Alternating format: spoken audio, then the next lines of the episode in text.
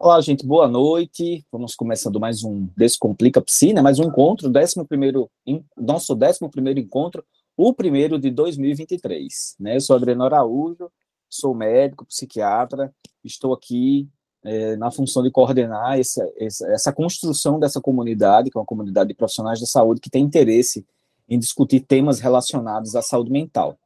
A gente está num horário diferente hoje, normalmente a gente faz os encontros ao meio-dia das quintas-feiras, mas fez até uma enquete lá no grupo e as pessoas votaram, inclusive, que para esse horário mais alternativo, às 20 horas, o pessoal está mais desocupado, entre aspas, né? Mais livre para poder discutir com a gente, conversar. Porque eu acho assim, apesar dos encontros ficarem gravados lá no, no grupo do, do YouTube, lá no, no, canal do YouTube, o negócio é a discussão, né? É mais gostoso essa, esse encontro, mais gostoso essa conversa que a gente tem ao vivo aqui. Então a ideia é a gente discutir hoje, a gente conversar hoje, é, Renata Brito e, e Catius Gurgel são psicólogas. A gente vai conversar hoje sobre orientação vocacional. Elas fazem um trabalho formidável, um trabalho fantástico sobre orientação vocacional. Então, uma experiência muito interessante sobre isso. É isso que a gente vai conversar aqui hoje. Então, queria que vocês se apresentassem e a gente pudesse começar essa nossa conversa. Você fala ou eu falo, Renata? Pode começar, porque eu estou aqui tentando baixar a apresentação. Tá, então vamos lá. É, sou Catiúce, né, para quem não, não me conhece aqui no grupo. Estou sempre por aqui tentando contribuir de alguma forma, né, e colhendo também algumas informações bacanas. É, sou psicóloga já há um tempinho, temos 20, 20 anos de, de estrada aí na psicologia clínica e na educação também, tive uma experiência bem legal em algumas escolas aqui em Natal. E a orientação vocacional sempre fez parte né, das vivências, tanto no consultório quanto na escola, com grupos e individualmente no consultório é mais comum. E é uma paixão, assim como Renata, né, é uma atividade, é uma das atividades da psicologia que me encantam muito, é, conhecer e poder se aproximar do, do jovem, daquele que está perdido, que chega achando que está perdido e às vezes nem está tanto, e daquele que chega, é, é, às vezes, com uma certeza, mas foi porque a família e tal, e a gente vê que a certeza não é tão certa assim. e é um trabalho que é muito gratificante, né? A gente poder entrar nessa história e contribuir para o um norte, para isso. A maioria, né, que nos busca são de jovens, mas tem outras outras faixas etárias também que que, que entram, né, nessa nesse conflito e a gente tem a possibilidade de contribuir para um acender uma luzinha. E aí estamos juntas, eu e Renata, né, né nesse serviço que se chama Orientar. E eu na parte que a gente chama de, de clínica, né, no, no, no, aspecto mais do cuidado das necessidades que aparecem de forma consciente e inconsciente, né, e, e se mostram através do comportamento, nas falas, nas histórias que são lembradas quando a gente vai questionando. E aí eu fico responsável por é, perceber com mais proximidade, digamos assim, com mais cuidado, todos esses aspectos que às vezes não são percebidos a olho nu, não só pelo cliente, né, pelo, pelo jovem, mas pela família muitas vezes. E Renata vai falar melhor que eu, mas ela fica mais identificada com a parte da testagem, que é uma atividade com a qual ela né, tem uma paixão aí, os olhos brilham. e aí a gente faz uma casadinha nesse trabalho. Ambas é, trabalham juntas, né? Na, a Orientar funciona com a, presença das duas psicólogas ao mesmo tempo, e, e com atividades intercaladas, a gente vai falar mais um pouquinho mais na frente. E aí a gente faz essa casadinha dos dois perfis, né, da, das duas funções, para que ao final a gente tenha um, um relatório, uma descrição de sobre o que, que a gente apurou desse cliente, desse jovem que nos procura, para devolver para ele. Né? No final a gente diz, ó, toma que isso aqui é seu, isso aqui é você. E aí a gente faz uma série de sugestões e reflexões com, com eles, né? Vou deixar a Renata falar aí um pouquinho dela para a gente entrar na, na temática mais específica. Boa noite, eu sou Renata Brito, sou psicóloga também, é, especialista em avaliação psicológica e neuropsicologia, então, como Cátia já falou, assim, apaixonada pela testagem psicológica, né? Então, eu tento mensurar o comportamento, mensurar as habilidades, mensurar a maturidade é, do jovem ou da pessoa adulta que nos procura diante da orientação vocacional. Né? Então, a gente vai alinhando aí os nossos, as nossas percepções, né? Não, não deixo de olhar também, de fazer a leitura clínica, né? Dos, de todo mundo que chega, a gente sempre que o jovem sai, a gente troca as nossas experiências. Então, a gente vai falar hoje um pouquinho do que, que a gente tem encontrado na clínica aí nesses dois anos de orientar já, e de orientar especificamente, mas de bagagem aí, tanto Catius já falou da dela, a minha já vem também de uma experiência bem importante de ter criado o projeto de orientação vocacional para o Sistema Colégio Militar do Brasil.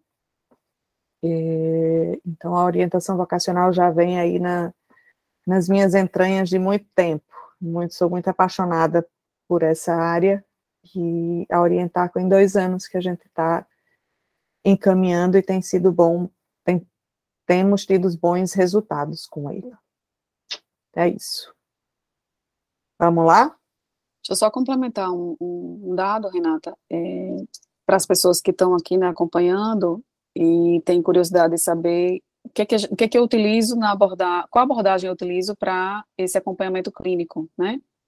E aí é interessante a gente poder dar essa informação. Eu trabalho dentro de uma abordagem psicocorporal, eu tenho formação em biossíntese, mas tenho outras formações também que agregam muito no meu conhecimento, que é a formação de psicoterapia de casal e família, é, ludoterapia, e agora, mais recentemente, informação em constelação familiar. Então, são todos conhecimentos que agregam para a gente olhar essa pessoa, esse sujeito, né, de forma mais ampla, consciente e inconscientemente, tá? Então, para quem tem curiosidade, fica essa informação. A gente fez uns slidezinhos só para a gente é, ir seguindo um roteiro, né? Mas não precisa, obviamente, a gente se prender a ele o tempo inteiro. Mas só para a gente iniciar, é, a gente pensa assim, o que é a orientação vocacional, né? A gente pensou em trabalhar, em conversar aqui com vocês hoje sobre o que é que essa escolha, quais são as implicações que essa escolha é, trazem à saúde mental. Então, a orientação vocacional, ela chega para a gente, num, o jovem ou o adulto que chega, chega num momento de sofrimento. Chega num momento em que ele diz assim, hoje mesmo, chegamos, tivemos uma, uma jovem que disse para a gente, eu estou perdida. Todos os meus amigos já sabem o que querem fazer da vida, desde o nono ano, e eu terminei a terceira série e não sei que caminho eu quero seguir. Então, esse jovem, esse adulto, chega num momento que diz, me ajudem, né? É um pedido de ajuda. Então, a orientação vocacional, ela vem para direcionar ela não vem para bater um martelo para dizer você tem que seguir essa profissão. Primeiro que a gente não fala, né, de que profissão a pessoa tem que seguir. A gente fala de caminhos, a gente fala de possibilidades, a gente fala é, de vocações, a gente tenta encontrar é, possibilidades para que essa pessoa possa fazer a sua escolha. Né, Kátia? Isso, é um trabalho que é muito cuidadoso, Exatamente pelo o próprio termo já diz isso, né? Quando a gente fala vocação, a gente fala de algo que vem de dentro, algo que vem é, do seu jeito de ser, do seu perfil, e, encontrar isso às vezes não é fácil, né? Muitas vezes não é fácil. É muito mais comum que o jovem, ou até o mesmo adulto, ele queira encontrar fora, ele queira encontrar em uma informação que chega aí do senso comum, ou até mesmo num desejo, né? Um desejo principalmente de ganhar dinheiro, que hoje em dia, né, é cada vez uhum. mais. Então eu preciso ganhar dinheiro e é com essa profissão que eu vou ganhar dinheiro. E muitas vezes essa profissão não tem nada a ver com aquele perfil pessoal, interno, de habilidades, de identificações, de dificuldades. Então, quando a gente fala vocação, a gente fala nesse sentido. Né? Não é algo que, que, que veio de outro planeta, não. É algo que está lá dentro do nosso ser. E aí o trabalho e da psicologia. Só orienta, fala, né? né? Isso, então, a gente só. A gente orienta.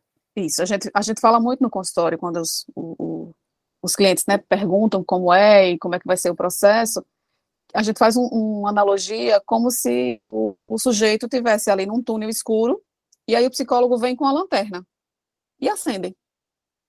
Então, fui eu quem disse qual era o caminho? Não, eu apenas abrir a sua visão, a sua possibilidade de enxergar qual é e onde é a saída que você busca. Né? Então, o papel do psicólogo é esse. Nós vamos conduzindo o processo com uma série de, de estratégias que vão fazer o próprio sujeito encontrar qual é a identificação maior ou melhor com o seu perfil. Então, esse é o nosso trabalho aí na orientação. É, e já aí, já entrando, né, de quem pode fazer, já que a Catius já falou do objetivo, hum. é, quem pode fazer essa orientação?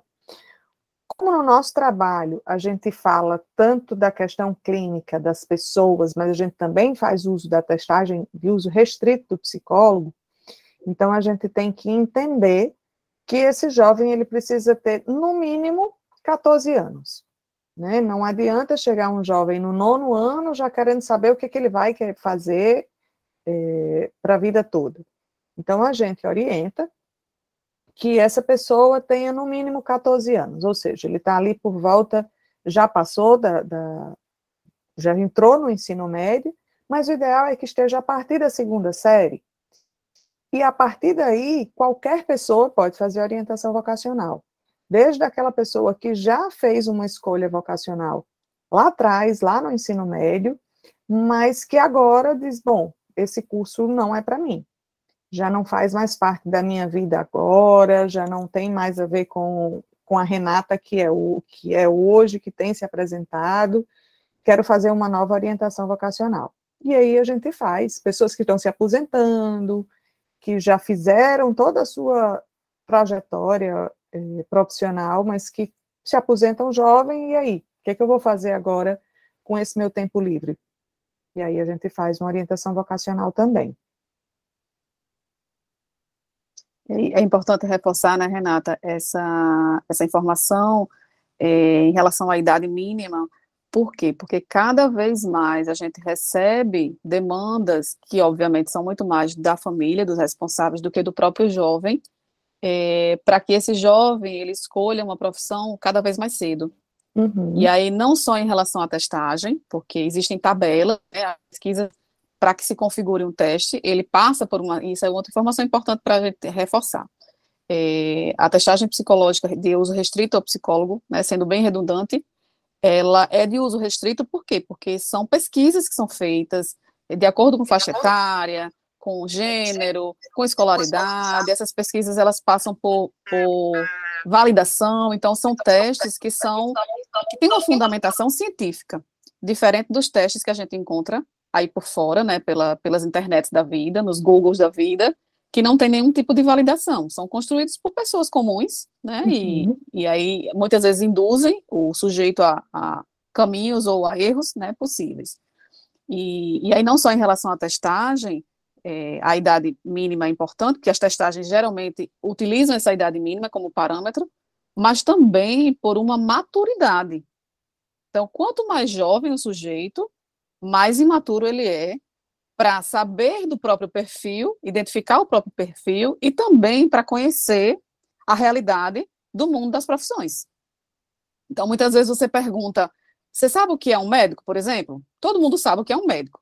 Mas quando você pergunta, então, mas e quais áreas o médico pode trabalhar? Aí vem um passo para trás, né? Porque você sabe o que é um médico. Mas você sabe quais áreas o médico pode atuar? Não, não sei. Então, de fato, você não sabe o que é ser um médico. Você sabe o que você vai estudar na faculdade de medicina? Não, não sei. Então, você não sabe o caminho que o médico vai precisar fazer para se tornar um médico, né? Então, tudo isso exige uma maturidade que é emocional e é também cognitiva, para poder se fazer uma escolha adequada e assertiva com o seu perfil. A partir daí, qualquer um pode fazer, né, Renata? Isso. A gente fez uma orientação vocacional de um jovem que ele chegou para a gente dizendo assim: Eu quero ser perito. E a gente fazia assim, mas para você ser perito, você pode fazer diversas faculdades. E aí, você, qual caminho que você quer trilhar? Então, ele já sabia o que ele queria fazer lá na frente, a atividade fim. Mas o que ele precisava fazer para chegar nessa atividade fim, ele não conseguia descobrir ainda. Então, a orientação vocacional teve um papel nesse caso de dizer assim: vamos voltar. Vamos fazer o caminho inverso, vamos começar do começo. Como é que você vai chegar neste final? Como é que você vai chegar para ser perito? Quais são as habilidades que você precisa ter? Então, como Catiúce disse, o sujeito precisa estar maduro para entender esse percurso. Então, um, um jovem 13 anos, 14 anos, ele ainda não está com uma maturidade suficiente para a gente fazer todo esse percurso de como ele vai fazer para chegar lá. É algo que ainda está muito distante para ele. Então, ele para a gente Algumas precisa... vivências nem aconteceram, né? Para que ele Isso. possa ter um referencial de, de escolha mesmo, de saber que aquilo ali é mais adequado para ele ou não, aquilo ali é mais interessante do que aquilo outro. Então, uhum. exige um repertório de vivência também, que é importante é. para se fazer a orientação. E o salto na maturidade, né? Que esse jovem dá, imagine, vamos falar não de, de idades, mas falar de vivência. Um jovem que está no nono ano para um jovem que está na terceira série, onde ele vai precisar fazer a escolha, é um jovem completamente diferente. Então, se a gente, enquanto adulto, a gente já tem uma mudança em três anos, imagine um adolescente. Né? Alguém que está entrando na adolescência, nono ano, 14 anos, para alguém que está na terceira série com 17 anos. Então, é um salto de maturidade gigante.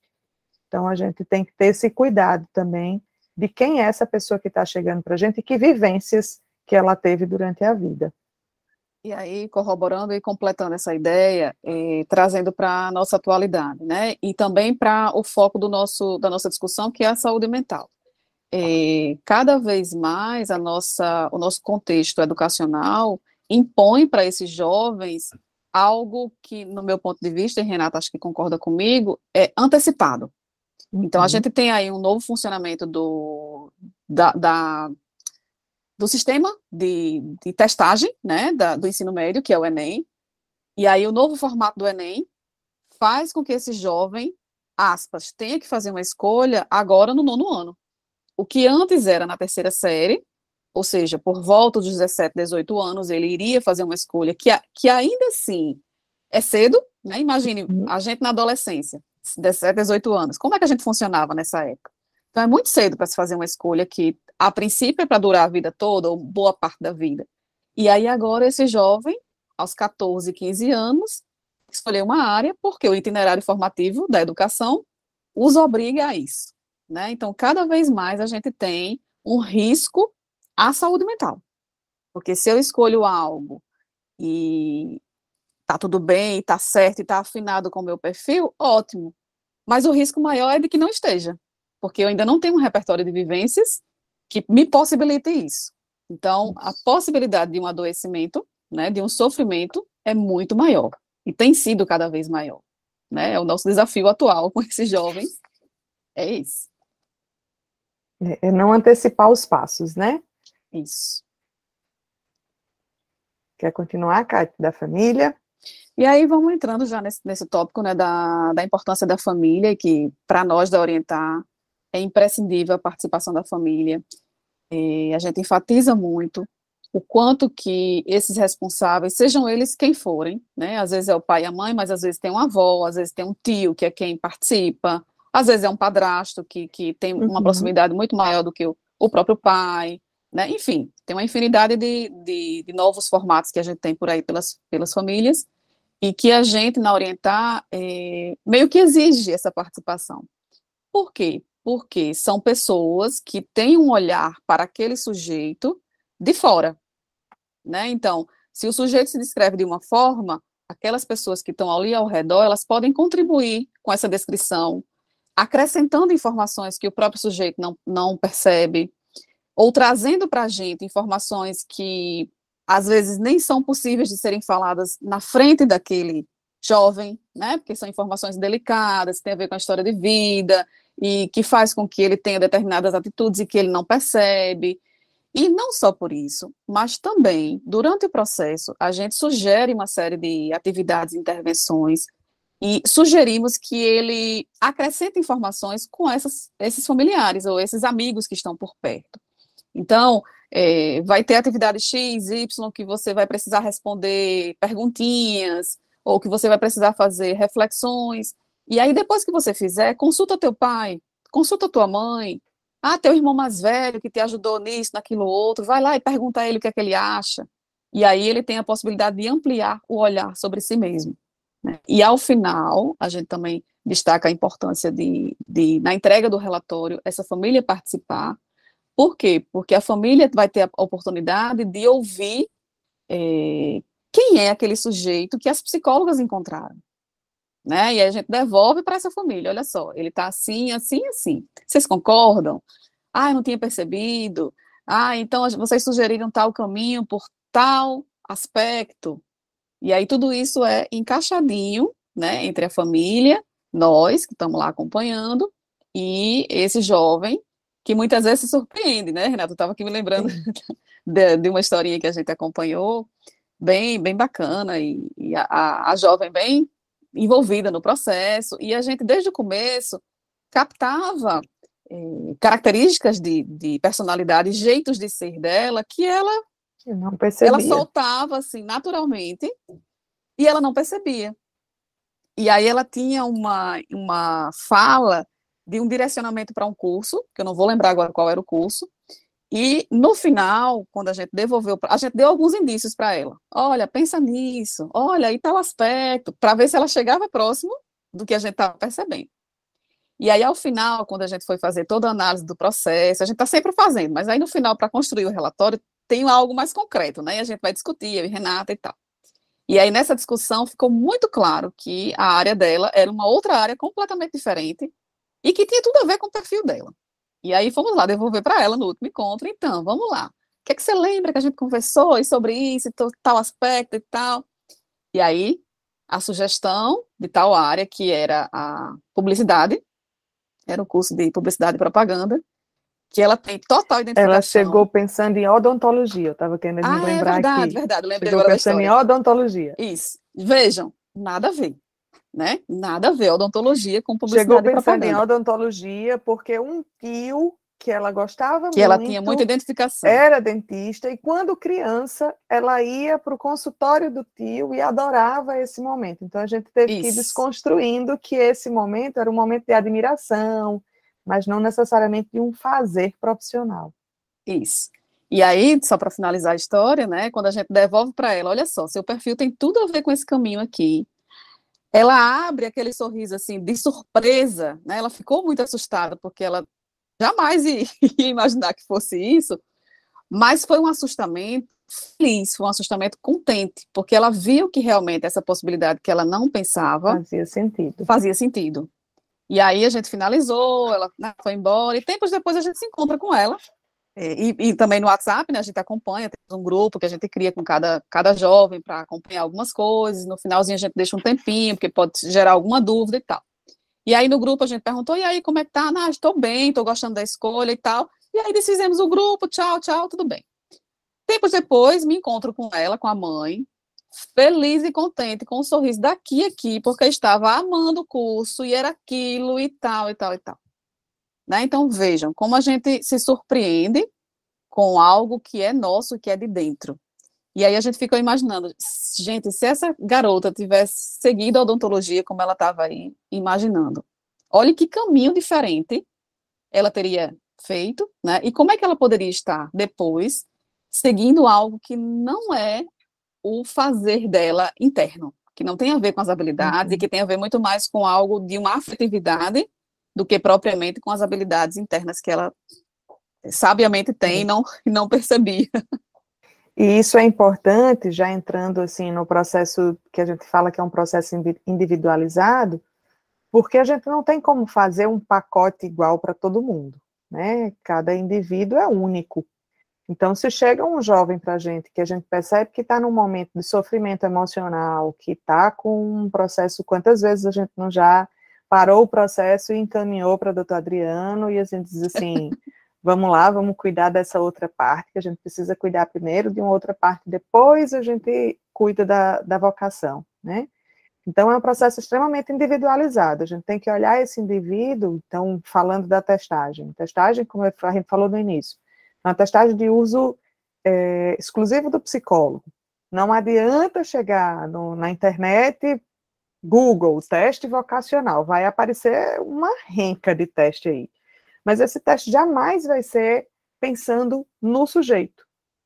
Esse teste vai ser pensando na massa, né? Esse teste foi feito por algum profissional, e eu não estou é, questionando a competência dessa pessoa e muito menos a validade desse teste. Mas eu só estou dizendo que um teste por si só, ele não diz nada.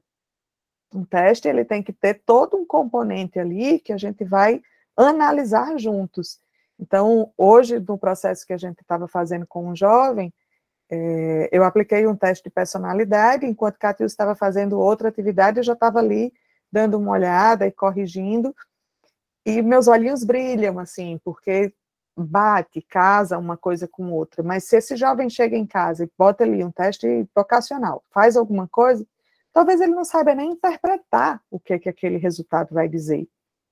Então, a gente precisa analisar aquilo dali. Ótimo que, nesse caso, foi compatível. Mas e quando não é? Que a gente precisa discutir. O que, é que a gente tá deu aquele dado, aqui? Né, Por que, que deu esse dado aqui? Mas não é o que a gente está vendo aqui na clínica, né? E como até a gente já tinha, a gente conversa muito em outros, em outros momentos, e com a orientação vocacional não é diferente, a clínica é soberana. Então, pode vir o resultado que for no teste, mas se não está batendo ali com a clínica, tem algo que a gente precisa avaliar melhor. Então, esse processo precisa ser individualizado, não só na testagem, mas com todo o componente ali do cuidado, do olhar clínico para esse sujeito. A orientação ela tem um prazo definido? Tem, tem um prazo, é, tem um prazo e tem uma estrutura, uma sequência lógica que a gente utiliza, que é, vamos dizer, um padrão. Porém, uhum. esse padrão, ele é e precisa ser adaptado à realidade de cada um. Então, o que é que acontece? A gente trabalha com oito sessões, porque geralmente em oito sessões é suficiente para a gente conhecer e fazer uma devolutiva daquele perfil que a gente encontrou, mas existem processos que vão precisar de dez. Existem Oito sessões, que... Adriano, que a gente pensa em uma sessão por semana, tá? Isso. Porque, assim, tá. é o tempo que a gente precisa para ele amadurecer também. Não adianta a gente fazer duas sessões por semana, porque vai ser um tempo Isso. muito curto para ele Isso. processar tudo que foi visto numa sessão. Isso, e aí tem esse, esse tempo, né, de uma sessão por semana, sendo oito sessões, na maioria dos casos é suficiente e é ok, dá tudo certo. E temos também uma organização que a Orientar faz, né, de um cronograma. Então, no primeiro encontro, a gente trabalha com tal e tal intervenção, no segundo encontro, a gente trabalha com tal e tal estratégia, e assim a gente vai seguindo um cronograma. Porém, esse cronograma ele é adaptável a cada sujeito. Então, por exemplo, a gente teve, hoje a gente recebeu uma jovem que a gente precisou adaptar o, o cronograma dela por uma questão familiar. Então, a família não poderia participar naquele momento, a gente iniciou com ela, e aí fizemos uma inversão de atividades, tudo isso é adaptável. Do mesmo jeito, não só por uma questão de logística, nesse caso a família não podia no, naquele dia que a gente agendou, e a gente antecipou com a jovem e fez uma inversão na, na ordem. Mas existem também é, outros motivos que são do próprio sujeito. Então, às vezes a gente está promovendo uma atividade e a gente percebe que foi muito, a gente avançou muito, foi muito profundo. Então, precisamos dar um freio porque senão a gente invade. E aí, opa, uhum. essa atividade que seria para hoje vai ficar para o próximo encontro. Ou então vai ficar junto com aquela outra atividade é, de, de tema. Então, tudo isso a gente vai ajustando de acordo com a possibilidade de cada jovem, de cada cliente que nos surge. Porque isso é que é a individualização, né? Não adianta a gente ter um, um, um plano e aquilo não, não ser atendido à necessidade e a gente planeja as atividades, mas a gente vê que para aquele jovem ali não não está fluindo. Então a gente precisa reavaliar, vamos ver que estratégia que a gente vai utilizar aqui. O que, que a gente precisa avaliar? Precisa avaliar habilidades. Mas essa estratégia aqui não está funcionando para essa pessoa. Então vamos readaptar aqui, vamos ver que estratégia que a gente pode utilizar. E isso é só na nossa prática, nosso dia a dia, no nosso fazer e nas nossas trocas né? Porque a gente está o tempo inteiro, isso aqui não vai funcionar hoje, isso aqui não deu certo hoje, é, não gostei do resultado desse teste, vamos fazer um outro teste para a gente ver melhor isso aqui. Ou, Catiúcia, eu preciso olhar mais para essa habilidade aqui, vamos ver, vamos conduzir dessa forma aqui para a gente poder avaliar melhor, fazer com que ele consiga se perceber melhor dessa forma. Então, a gente vai é, é encontro a encontro. Isso. E, e vocês têm alguma.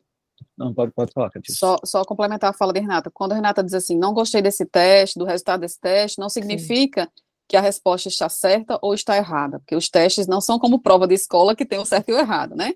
É, esse resultado não está encaixando com o que a gente está percebendo. Então, a gente precisa de um outro teste que traga melhor o que a gente precisa ver. Né? E aí, Renata uhum. vai pensar, e mas para mim, Catilce, eu acho que esse aqui se encaixa melhor nesse aspecto que a gente precisa ver. E aí, ah, massa, Renata, vamos lá, é isso aqui mesmo. Então, na próxima sessão, a gente inverte a ordem, faz assim, faz assim é. e dá certo. É a coisa da congruência, né? Isso. Não, não é, não é, é, buscar um resultado que se quer, mas buscar um resultado que seja congruente com o que você está observando, né? Isso, isso, exatamente.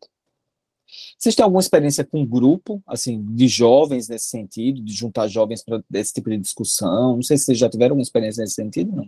Os grupos ah. são fantásticos.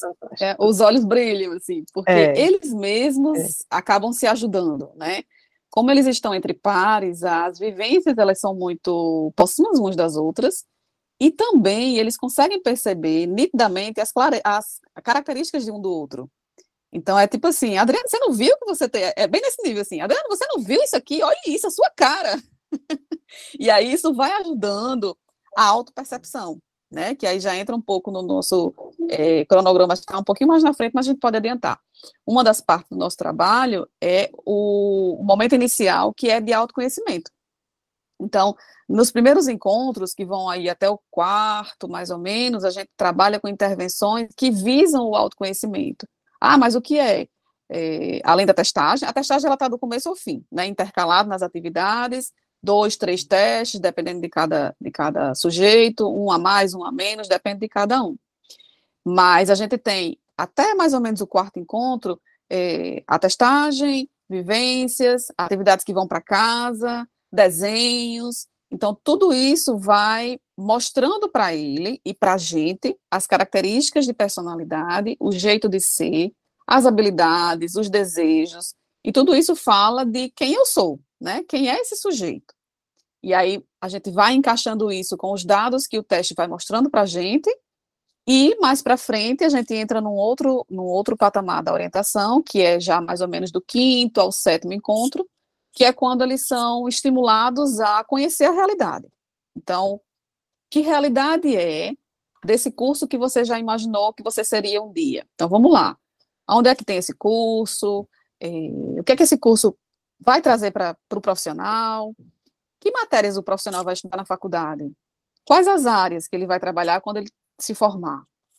Então, esse é um segundo momento, né, que aliado ao primeiro, faz com que a gente consiga fazer, a gente diz que é o casamento, do perfil com a profissão. E aí a gente devolve no, no relatório, né, todas essas informações para que ele é, concorde com aquilo, que geralmente é, é, de concordância, porque a gente vai juntando as informações e vai devolvendo, né, durante o processo, e aí, ao final, é mais uma constatação: ó, tá aqui, isso aqui é você. E a gente diz que é ele que faz a comunicação à família, porque ele mesmo já, já sabe, né? Porque a gente vai discutindo ao longo do processo. Ó, oh, me veio isso aqui, você gosta tanto disso, vamos pesquisar esse curso aqui, será que tem alguma coisa a ver com você? E aí vai, a gente vai fazendo é, ele ter essa curiosidade, né, por outras habilidades, pelas perspectivas dele. É, a gente aplica um teste na, na, segunda sessão, em que a gente avalia a maturidade do sujeito. Então, a gente ali, a gente já consegue saber qual, o que que ponto que a gente precisa é, direcionar para ele se conhecer melhor, né? É o autoconhecimento, é o conhecimento da realidade de mercado, é, é a independência, Quais são os pontos que ele, a gente precisa ir direcionando para esse sujeito chegar num, no, no final com um resultado mais positivo, né? Então, a gente sabe que esse autoconhecimento, o conhecimento de si, de si mesmo, vai fazer com que ele faça melhores escolhas, vai fazer com que ele faça escolhas mais assertivas, que ele faça com o prazer, o fazer com prazer, né? é, que ele vá se encontrando, que mesmo que a gente sabe que a faculdade não é a realidade da, do nosso dia a dia profissional, está bem distante, mas que nessa, nesse momento da faculdade, que ele não tenha tanto sofrimento, né? Que não venha pesado, que não venha com uma carga além né, do que já é um, um, um curso superior. E aí a gente reforça é, a importância do, da escolha assertiva, como a Renata colocou. Por quê? Né? Porque se a gente não escolhe algo que tem a ver com o nosso perfil, e infelizmente isso tem sido cada vez mais difícil, as pessoas têm buscado cada vez mais direcionar os filhos, né, os jovens, para aquilo que se acha mais conveniente ou financeiramente mais rentável. Uhum. E os jovens também têm buscado cada vez mais isso, porque a gente está, infelizmente, com uma sociedade muito superficial. Apesar de falar de saúde mental o tempo inteiro, né, tem sido até jargões aí, clichês, né, enfim, nas redes sociais, vamos cuidar, e estamos no janeiro branco, né, vamos cuidar da saúde mental, mas as pessoas têm estado cada vez mais superficiais. Pelo menos assim tem chegado para mim no, no, consultório, né? Independente da orientação vocacional. E, e aí, é, quanto mais distante a escolha profissional do seu perfil, maior a probabilidade de um adoecimento, como a gente colocou anteriormente. Então, é na frente, é um aluno da faculdade que vai fazer um trabalho à força, é que não vai cumprir com os prazos, é um profissional que vai atender e mal olha no olho daquele sujeito, né? É, é um outro que, que faz e, e, e demora a entregar o que você solicitou, né? Enfim, são profissionais é. que a gente chama de medíocres, né? Que estão ali é, fazendo Mila, por fazer. Mila certamente vai trazer esse tema, mas a gente tem visto, infelizmente, a Adriano pode falar disso melhor do que a gente, mas a gente tem visto o nível de suicídio aí muito Isso. grande nas faculdades de, diversas, né? Medicina é, tem chamado a atenção do número de estudantes de medicina cometendo suicídio. Então, é algo que adoece, adoece de verdade. É, e aí não, a gente, com certeza. A gente entra naquela reflexão de quando a gente faz com prazer, faz aquilo se sentindo bem, a gente faz usando as nossas habilidades muito genuínas, muito da nossa essência. Então é um trabalho que obviamente é trabalhoso, sendo bem redundante, porque enfim, todo trabalho dá trabalho, né? Exige algo da gente, mas a gente sai numa energia boa. A gente não sai naquela energia de, ai, que saco, ai, amanhã eu tenho que voltar, ai, tal hora eu tenho que estar aqui, e suando a camisa de uma forma desnecessária. Né? E quando a gente faz o nosso labor de forma espontânea, usando nossas habilidades, os nossos desejos, a gente cansa porque ninguém é máquina, né? Ser humano não é máquina, é robozinho, a gente vai cansar mas é um cansaço prazeroso, é um cansaço que não suga a minha energia, é um cansaço que no outro dia eu vou estar lá disposta e vou estar lá atuando como eu sei fazer, com aquilo que eu estou disponível a oferecer. Então, é, é, mais fácil de se ter uma saúde quando essa escolha é feita dessa forma. Né? Quando não, quanto mais distante, maior o risco de um adoecimento e de um profissional medíocre, né? que é. faz aquilo ali porque tem que fazer, porque é o seu fazer diário. Quando tem significado, né? Essa escolha faz, dá, dá significado à dá escolha sentido. e faz sentido, Isso. né? Isso. Sentido e propósito. Eu queria perguntar se alguém tem alguma pergunta, o pessoal está muito calado. Fred não está aqui hoje, senão o Fred já tem feito um bocado de é, perguntas. Fred já. gosta de perguntar. alguém tem alguma pergunta, gente? Todo mundo aqui deve estar assistindo Fantástico. hoje tem Fantástico, não, Jornal Nacional. é, vocês acham que desses esses jovens que têm chegado, né, vocês falando dessa coisa da, do superficial, de modo geral, o jovem, ele tem, é o que eu percebo, uma dificuldade grande de refletir sobre si mesmo, e eles chegam muito imaturos nesse sentido, né, da, da autorreflexão e da autopercepção, né, nesse sentido. É, esses jovens que buscam a orientação é, vocacional, do ponto de vista de proporção, são jovens virgem, virgens, eu digo, da, de processos psicoterápicos, na maioria? Ou é meio a meio? Como é que, é, como é que tem sido? A gente tem recebido bastante que tem processo de que está em processo de psicoterapia, Adriano, surpreendentemente. Verdade. Né? A gente tem recebido. É, eu acho até delicado falar a respeito disso, mas não tem como a gente fugir. Infelizmente, a gente tem por mais que esteja em processo de psicoterapia, a gente tem visto que muitos fazem um processo de psicoterapia superficial. E isso reflete muito na orientação vocacional. A gente já teve é, dois casos, para ser bem preciso, é, que do volume que a gente atendeu não é muito, mas a gente não fala de números, né? A gente fala de pessoas. Então, a gente já teve duas, dois adolescentes que a gente precisou é, parar o processo. Interromper. interromper o processo, porque a gente entendeu que ali não era o momento de fazer a escolha vocacional, a gente precisava é, cuidar, né? É, um deles aceitou fazer psicoterapia, tá fazendo psicoterapia, a gente pediu a ele que ele retornasse para o processo quando ele tivesse é, não alta da psicoterapia, mas quando ele entendesse, junto com a psicóloga que estava acompanhando ele, que era o momento dele retornar para a orientação vocacional.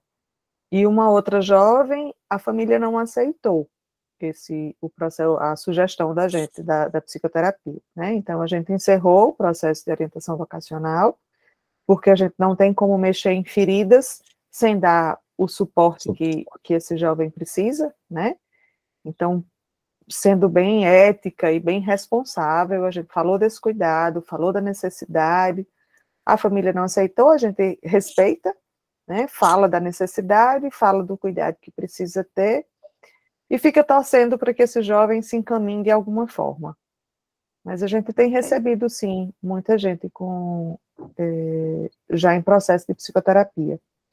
A gente não pode é ser de... negligente quando a gente percebe uhum. que algo está ali muito evidente, precisando ser cuidado, e continuar o processo com, com alguém que não está conseguindo muitas vezes nem processar aquela informação que a gente está trazendo de uma reflexão, de uma vivência, porque tem algo que é mais latente que precisa ser visto, precisa ser cuidado, né? E também porque se a gente insiste em continuar o processo simplesmente porque o processo deve ter começo, meio e fim, a gente pode induzir esse jovem, esse sujeito, a é, uma escolha que não vai ser assertiva, que pode estar impregnada ou atravessada por conteúdos que estão latentes naquele momento e que vão fazê-lo se direcionar para um, um, caminho que lá na frente, né, ou com intervenção psicológica ou não, ele se vê numa outra movimentação, né? Então a gente precisa ser muito cuidadoso e aí por isso que a gente fala desse olhar clínico e pontuar isso para o sujeito e para a família, quando tem uma família ali que está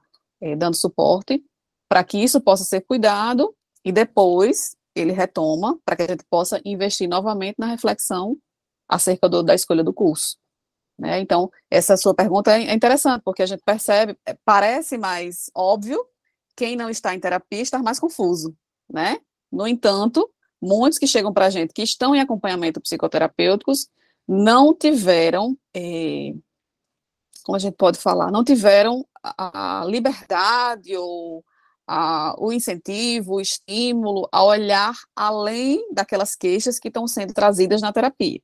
Então, muitas vezes você tem um processo terapêutico que está sendo trabalhado ali, é, queixas, sintomas, é, e o que é que você faz com isso, mas não se consegue ver o que está por trás do sintoma, uhum. que muitas vezes tem a ver com a dinâmica familiar, com uma história de vida que está ali sem ser vista, sem ser cuidada, né? Então a gente tem ambos os perfis, tanto os que estão em psicoterapia como os que nunca cogitaram a possibilidade de, de estar num processo é. terapêutico. A gente tem duas perguntas aí no chat Isso. bem interessantes. Isso, ah, não já, ia, já ia comentar. Muito legal. A de Marisa e a de Neuma, assim, fantástica. A de Neuma a gente vai falar daqui a pouco. Mas a de Marisa acho que é interessante a gente fazer um parênteses então, para falar eu, sobre isso. Deixa eu ler a de Marise primeiro, então. Tá. Ela, ela pergunta o seguinte: se possível, gostaria de ouvir falar um pouco sobre a mudança de profissão. Tem uma paciente que é formada e atuou por um tempo em arquitetura, mas há três anos decidiu que gostaria de fazer medicina e vem estudando, fazendo Enem, e ela relata estar sendo bem angustiante essa jornada. Marise, a primeira coisa que eu diria para você era assim: é, você consegue avaliar em psicoterapia de onde vem esse desejo? É um desejo realmente vocacional ou é um desejo situacional? Porque medicina brilha os olhos, porque medicina vai para um caminho onde a empregabilidade ainda é maior. De onde vem esse desejo? Eu acho que é o primeiro ponto em psicoterapia que você precisa observar. E também, Renata, acrescentando a sua fala, de onde veio o desejo anterior por arquitetura? Da arquitetura, exato, porque são caminhos bem diferentes. Digamos que ela esteja numa bifurcação e ela tem arquitetura e, e medicina, são dois caminhos distintos. Por que, que ela fez esse, essa escolha por arquitetura e agora ela quer, não tem problema nenhum ela querer, nesse momento, como eu disse lá atrás, ela hoje é uma outra pessoa, ela se vê de outra forma, mas que desejo é esse? para que, se você puder ver isso em psicoterapia, é importante para que lá na frente ela não queira fazer outra escolha. Isso. Para que essa escolha de agora, seja por medicina, ou seja por engenharia, ou seja por qualquer outra eh, profissão, seja uma escolha realmente assertiva. Para ela não ficar indo e voltando, indo e voltando, indo e voltando, indo e voltando. É, eu tive um paciente que não foi da orientação vocacional, mas eu tive um paciente que ele fez, ele tem, tinha seis matrículas na UFRN. Seis. é muita coisa, né? Você vai para um canto, vai para o outro, depois não, não é isso mais, é, agora eu vou fazer outro. Esse paciente que eu tive, ele tinha uma habilidade cognitiva, assim, fora da, da curva, né? Beirava ali as altas habilidades nele, tinha uma inteligência bem superior. Então, ele tinha facilidade de passar no curso que ele quisesse. Mas e aí, para quê? Por quê? Quanto tempo que ele não está perdendo nessas escolhas? E quanto, no, quanto sofrimento não tem atrelado a isso também? Né? Já que a gente está falando aqui da saúde, da saúde mental, quanto sofrimento que não tem atrelado a isso? Você mesmo está dizendo para a gente que ela tem relatado que tem sido um percurso bem sofrido, e eu imagino, de fato.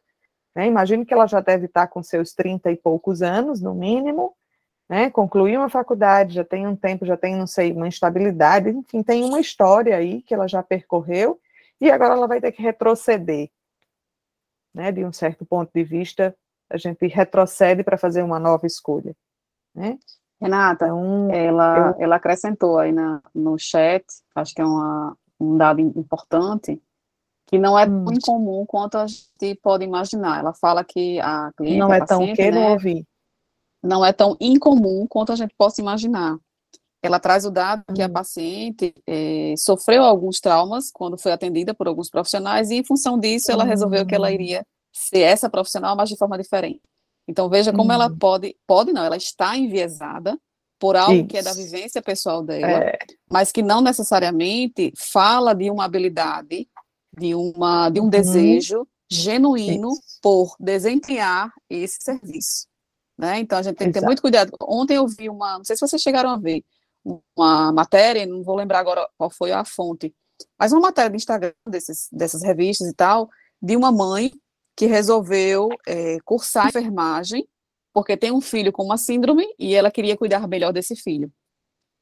Então, ok, se ela desenvolve a enfermagem para cuidar melhor do filho, mas ela também se sente bem sendo enfermeira, ok. Né? Mas e se isso não, não é o, o, fazer genuíno? Né? Quanto quantos pacientes vão estar ali sendo cuidados por ela, estando enviesados por uma afetação que é de uma história de vida. Né? E aí eu vou trazer, falando isso, eu me lembrei aqui da nossa própria história, né? Então, eh, eu lembro que quando eu fui fazer a minha orientação vocacional, eu tive a oportunidade, na escola que eu estudava, tinha uma, uma psicóloga, e a gente né, fez o processo, e aí eu coloquei três áreas diferentes. Então, vamos lá, psicologia, medicina, arquitetura psicologia e medicina a gente ainda tem uma, né, uma certa. São primos, digamos assim, mas arquitetura, jamais. Né? Então, eu lembro que ela me perguntou assim, mas Catiúce, você já se imaginou? Na época, a arquitetura tinha uma outra forma de, de trabalho, né, mais manual, hoje em dia tem a tecnologia para ajudar. E aí ela me questionou assim, mas Catiúce, você gostaria de trabalhar é, trabalhando com números todos os dias? Aí eu arregalei os olhos, né? Jamais, em tempo algum. Eu odeio matemática, eu sou inimiga mortal da matemática. e aí ela virou para mim e falou: então, arquitetura você vai trabalhar, você vai calcular. E aí? Eu falei: é, não tinha pensado sobre isso. Então, são, veja como são dados mínimos, né, mas que o jovem não, não se dá conta. E aí, vamos lá. Ela deixou a psicologia por último, né? Claro, era a cereja do bolo. E aí, medicina. O que, é que você pensa em medicina? Por que, que você pensou nessa possibilidade? Obviamente que isso foi uma discussão depois de muitos outros, muitas outras intervenções, né? Não foi só isso, orientação vocacional. E aí ela trabalhando nessa reflexão, ela me questionou sobre medicina. E aí eu falei, ah, medicina é fantástico, é um curso lindo, uma profissão e tal, e todo aquele floreio, né? E aí ela falou, você sabia que na psicologia você poderia ser psicóloga no hospital?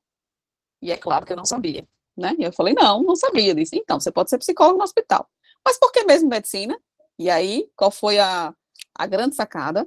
Nessa época, eu vivenciava uma situação de adoecimento na minha família, a qual eu estava lá como cuidadora. Ora, eu tinha 16 para 17 anos, mas eu estava nesse lugar de cuidar, de prestar atenção em todas as medicações, de saber a dosagem, e o médico entrava e o médico saía. Eu dava conta de tudo que acontecia naquelas internações, as quais eu estava ali participando. Então, para mim, era muito fácil me colocar nesse lugar de quem vai estar ali entrando e saindo naquele apartamento, naquele cuidado, sou eu.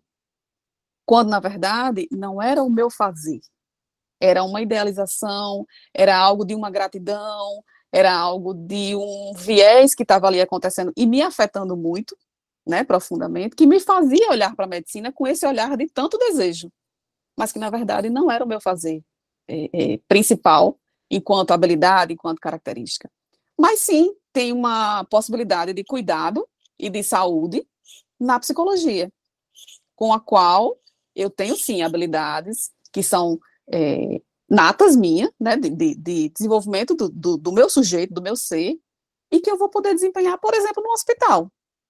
No fim das contas, eu nunca trabalhei no hospital, porque no fim não era a minha área de, de, de, de maior identificação, mas a psicologia sim, né, o cuidado sim. Então, esses pormenores a gente só consegue olhar no individual, no cara a cara, né, na história de cada um. É. E aí, na psicoterapia, né, é, Marise, né, que eu acho que está falando sobre isso, é importante olhar para essas minúcias de, de, desse sujeito aí que está pensando em fazer essa escolha. Né? Muito bem. Nenhuma pergunta. Como vocês veem essa escolha vocacional frente a um processo seletivo como o Enem, SISU, quando muitas vezes o jovem é, até tem uma direção de curso, mas como não atinge a média, pra, para acesso acaba sendo arrastado para um outro curso qualquer, simplesmente, para conseguir acesso à universidade. Como proceder na orientação vocacional desses jovens? Exatamente. Tá, tá aí, o contexto 10, né, atual é nem e SISU. A gente sempre brinca, brinca não, a gente fala sério com eles, diz assim, e aí, você vai escolher ou você vai ser escolhido? Né? Porque o Enem é uma, é uma prova gente que é uma prova, não sei nem dizer, uma prova de resistência. É. é uma prova de resistência esse Enem hoje. O jovem precisa estar muito bem preparado. Então, não é só nota, ele pode até ter o conhecimento cognitivo, mas é tão extensa aquela prova, é uma prova tão complexa que ele não consegue colocar todos os conhecimentos dele ali. E aí vem uma nota baixa. E aí ele que queria fazer eu esqueci de colocar, eu coloquei uns dados aí, mas esqueci de colocar um dado que eu e Catius comentamos um dia desse. É, aconteceu isso agora em Fortaleza, um jovem que tem 14 anos, se eu não me engano, e passou no ITA, passou ah, em sim. medicina, passou em direito, passou em não sei o quê, passou em cinco cursos que não tinha nada a ver um com o outro. E aí, para onde esse jovem quer ir? Ele tem cognição para fazer o curso que ele quiser, mas qual é a habilidade dele? Então, como é que a gente faz na orientação vocacional é vendo as habilidades. Inclusive, Neuma, a gente tem adolescentes em que a gente pergunta assim, mas você não vai fazer tal curso por quê? Porque você acha que você não tem nota? E do mesmo jeito que a gente vê esse, que ele tem nota suficiente para passar no que ele quiser, a gente tem aquele também que ele se subestima e diz assim: eu não vou fazer medicina porque eu sei que eu não vou passar. Então, a gente é um processo de orientação vocacional e a gente olha não só essas habilidades, a gente tem que olhar todo esse contexto, a gente tem que fazer a leitura junto com esse jovem de todo o contexto que ele está vivendo. E hoje, na hora do almoço, é, com meu sobrinho, ele hoje estava me dizendo assim, tia, ele já passou em psicologia numa universidade é, particular. E aí ele me disse assim, tia, estou muito na dúvida se eu é, com a nota do Enem, eu faço uma escolha por algum outro curso pela UFRN, se eu não tiver nota para passar em psicologia, eu faço um outro curso. Aí eu, muito delicada né? que bem sou, tia. bem tia, olhei para ele e falei, não, você não vai fazer outro curso que não, você não quer psicologia, você não já fez a sua escolha? Então, por que, que você vai fazer uma outra escolha só porque você precisa estar na Universidade Federal? E aí, quais são os outros prejuízos que isso acarreta? Você não vai conseguir estudar psicologia de fato, porque você não vai conseguir se dedicar a dois cursos. Tem, tem adolescentes que conseguem? Tem. Mas que vai ser muito mais difícil, vai. Em vez de você estudar especificamente só uma coisa, você vai estar estudando duas coisas, às vezes, nada a ver uma com a outra, né? Que necessidade é essa? Você vai tirar a vaga de alguém que gostaria realmente de fazer aquele curso. Você, quando chegar na metade do curso, vai olhar e vai dizer assim: tem nada a ver comigo, lá vai uma desistência. Né? Então, tem vários outros aspectos que a, gente, que a gente olha. Então, o que a gente recomenda realmente é muita orientação vocacional. Infelizmente, completando a sua fala, Renata, é, essa questão do Enem SISU é um gatilho para aqueles que são mais vulneráveis, que estão mais vulneráveis, né, emocionalmente, ou até em termos de dinâmica familiar, que, que faz com que eles não tenham uma escolha mais assertiva. Por quê? Porque a possibilidade de você mudar de curso é muito rápida e muito cômoda. Uhum. Então, como o sobrinho Renata falou, é, eu tenho nota X, e aí se eu boto em psicologia, e no meio lá do processo da abertura do SISU, né, das vagas do SISU, eu percebo que eu fui cortado, eu vou lá, retiro e coloco para outro curso, que eu vou ser aprovado. Né? E aí, voltando para o que a gente falou anteriormente da questão da superficialidade. Eles são muito atraídos pelo fato de eu passei, uhum. e a uhum. ter que dar um retorno, especialmente familiar. Ah, tá aqui, meu filho passou, meu sobrinho passou, meu netinho querido passou no curso tal, do que propriamente com a informação de eu estou cursando aquilo que é o meu desejo e que é que eu percebo que vai fazer. Então, são gatilhos que aqueles que estão mais vulneráveis têm a tendência a serem pegos, né? Então, se eu sou um jovem que não estou ali é, com conhecimento de mim mesmo tão apropriado, ou que eu passo por alguma situação de sofrimento mais intenso na minha família, na minha realidade, é muito fácil, eu vou lá e mudo, e eu consigo essa aprovação, né? Porém, o que vem depois a gente não tem como medir. E aí Qual vem a, os? Exatamente. O, o, o ônus depois é bem, é. é bem difícil de, de ser tem, sustentado. Tem mais uma pergunta, que no caso vai ser a última, que né, já são 21 horas, é, de Ariane. Ela pergunta assim: vocês têm notado que alguns jovens entram na faculdade, terminam o curso e depois decidem que não era aquilo que eles queriam? Como proceder nesses ah, casos? Tem bastante, inclusive tem uns dados aí, a gente até mostrou, né, Renata? Mas tem dados aí do MEC, da Deixa UFRN, eu passar o slide aqui que a, gente, que a gente mostra. Ó. Em 10 anos, 40% dos que iniciaram o curso não concluíram. Gente, isso é um dado muito alto, Caramba, é um número muito alto. Muito é, alto. É. Quais são os motivos que levam esses estudantes a desistir do curso superior? Gastos financeiros, jornada de trabalho e estudos, falta de identificação, fatores situacionais, deficiência do ensino médio e pressão social ou familiar. Tudo isso aí, que a gente está conversando agora. Isso. A gente tem aí três possibilidades, três, três tópicos que a gente consegue juntar. Falta de identificação. Deixa eu passar o próximo, o próximo slide, Kate, que junta com o que você vai falar agora. Ah. Que é nesse daqui, que é nossa realidade. O ranking dos Isso. cursos com maior desistência e jubilamento da UFRN nos últimos 10 anos. Isso é um dado de Mas 2020. volta aí, Renata, que era outra informação que eu ia trazer. Volta aí, só para ah, não esquecer.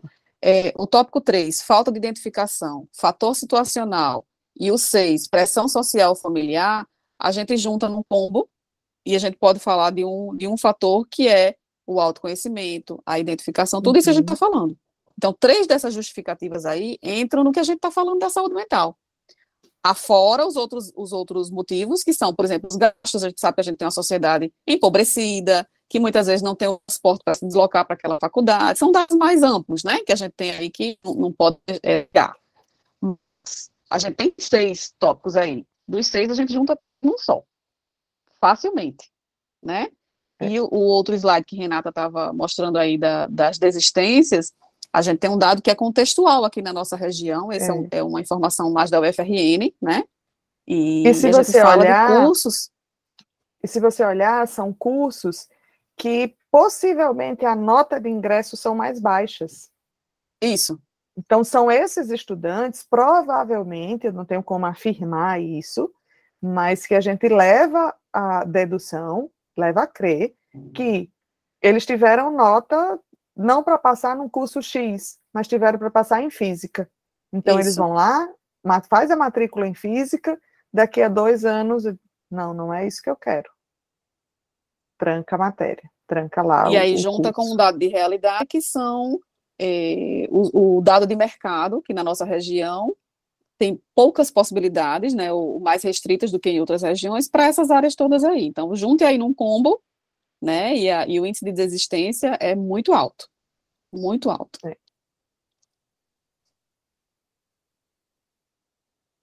É, pois é, são, são é, informações que é, chamam muita atenção mesmo, fiquei meio estarrecido aqui. Poxa, é muita é. coisa, né? É muita coisa, é impressionante. É. Impressionante. 40% é um número muito alto de desistências, né? Oh, eu estava é. lembrando aqui, a minha turma de faculdade, ela começou com mais ou menos 92 pessoas. Era uma turma enorme. Terminamos em 47. Por quê? Pois é, pois é. A minha também, da mesma forma. A minha começou com 25 alunos, e 25 não, 35 alunos e terminamos com 15. Ou foram 12, uma coisa assim. Pois é. Então, da mesma forma, muitas desistências. E aí, no nosso caso, por exemplo, né, tem um dado que também é importante ressaltar, que muitas pessoas, assim como outras profissões também, muitas pessoas entram no curso encantadas, com um fazer que não é exatamente o fazer que se propõe. Então, por exemplo, na psicologia, o pessoal entra achando que vai se conhecer, que vai fazer terapia uhum. consigo mesmo. Uhum. Então, eu vim para a psicologia porque eu quero me conhecer, porque eu quero trabalhar tal aspecto que eu já sei que, que tem em mim e tal e tal e tal. E aí, a prática Exato. não é essa, a gente não consegue, é muito mais difícil olhar para o próprio umbigo, né? Imagina o esforço que a gente faz para lá mexer na nossa barriguinha e olhar o umbigo, ou então ir para frente do espelho e encontrar uma posição para olhar para o umbigo. É muito mais fácil você olhar para o umbigo do outro, tá na sua frente, que é isso que a psicologia faz, né? A gente é. olha para o outro, a gente não olha para a gente. E aí, para a gente olhar para a gente, a gente precisa de um psicólogo, um outro, né? Então, as pessoas acabam desistindo por, por esse fator e também por outros de identificação e tal, assim como desistem de outros cursos também. Ah, eu, eu fui fazer arquitetura porque eu gosto de, de ver modelos de quarto, de, de casa e tal. E aí, na prática, arquitetura não é só isso, né? Mas é interessante isso que você está falando, porque o outro dado é o tanto de, de, estudantes de psicologia que eu conheço que se negam a fazer uma psicoterapia. Ah, então. que são resistentes à psicoterapia, sim, ó. Conheço vários. Pois é. Pois é. é. incrível isso, é muito sintomático mesmo, né? Pois é. E aí, aí são dados assim, importantes, né? Que a gente refletir. É, são, são mesmo. Queria agradecer muito, foi muito bom, foi um encontro muito bom. Acho que, é, assim, são informações muito preciosas, acho que, inclusive, e, e, aí tem a ver com o que vocês colocam, né? De pessoas, esse dado, né? De pessoas que, mesmo em processos psicoterápicos, buscando essa orientação, acho que tem muito a ver com o aspecto de que os profissionais, eles têm pouca habilidade de lidar com isso, sabe? Né? Eu acho que a psicoterapia em si, por mais bem feita que seja, muitas vezes, eh, muitas vezes o psicólogo ele não tem habilidade de lidar com essa temática em, em específico. E entende? às vezes não depende só do psicólogo também, não, Adriano. Às vezes depende do próprio cliente. Às vezes o cliente não leva de, de essa levar demanda. essa demanda, né? O cliente não leva essa demanda. A gente percebe na nossa clínica, no nosso fazer, porque a gente está falando sobre isso. Mas ele muitas vezes leva para a psicoterapia dele outras questões que não necessariamente são da orientação. Oh, só para é, corroborar com essa fala de Renato, nós tivemos uma, uma jovem que trazia muito claramente para a gente a simbiose, a dependência que ela tem, acredito que ainda tem, porque foi recente, em relação à mãe. Uhum. E aí era uma jovem que não conseguia identificar qual era a sua habilidade, a, a, aquele desejo maior dela, e ela não ia conseguir fazer isso, porque ela estava atrelada a tudo que a mãe dizia, tudo que a mãe queria, e aí isso nos menores detalhes, tá? Eu estou fazendo um resumo do resumo aqui. Mas tudo que ela ia fazer, tudo que ela vivenciava, tinha a ver com a mãe. Então, como é que essa jovem vai fazer uma escolha se ela depende da mãe? E aí, um resumo disso era levado para a terapia.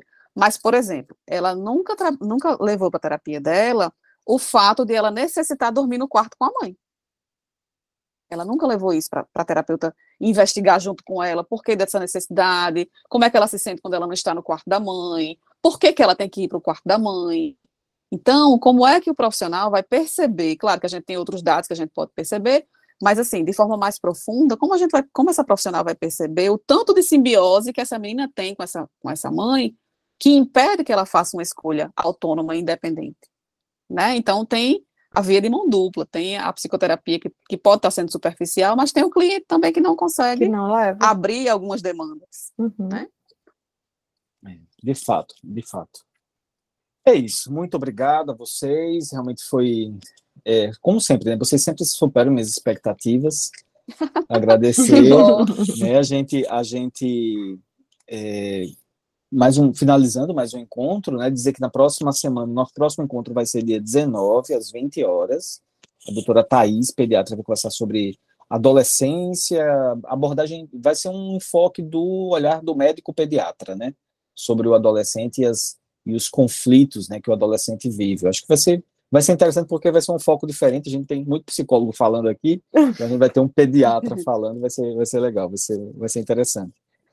E dizer que quem quiser participar, assim, o encontro vai ficar gravado, quem assistiu depois, e vocês podem convidar outras pessoas para participar, vocês podem assistir esse encontro depois. Se, quem quiser assistir ao vivo, entra, é só mandar uma mensagem, pedir o link do grupo, a gente manda, e você pode estar tá entrando para o grupo, aí vai receber o link para assistir esses encontros ao vivo, né, com a gente, poder discutir e tal.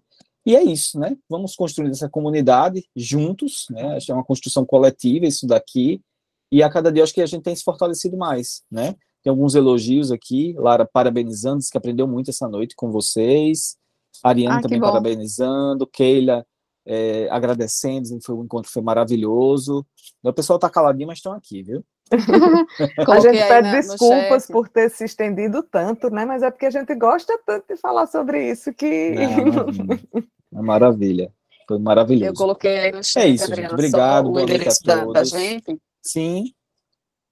Sim, é, tá. Caso alguém tenha alguma dúvida, né, ou, ou, esteja curioso ainda por alguma informação que a gente não trouxe, vai lá no direct que a gente dá uma resposta o mais rápido que a gente puder, tá? Deixa, deixa aí o endereço para quem quiser. É o arroba orientar vocacional, tudo junto, no Instagram. Arroba orientar vocacional. É isso, gente. Um abraço. Beijo Valeu, obrigada. Até Adriana. a próxima. Tchau, tchau. Beijo, um boa noite. Bom descanso tchau. a todos. Boa noite.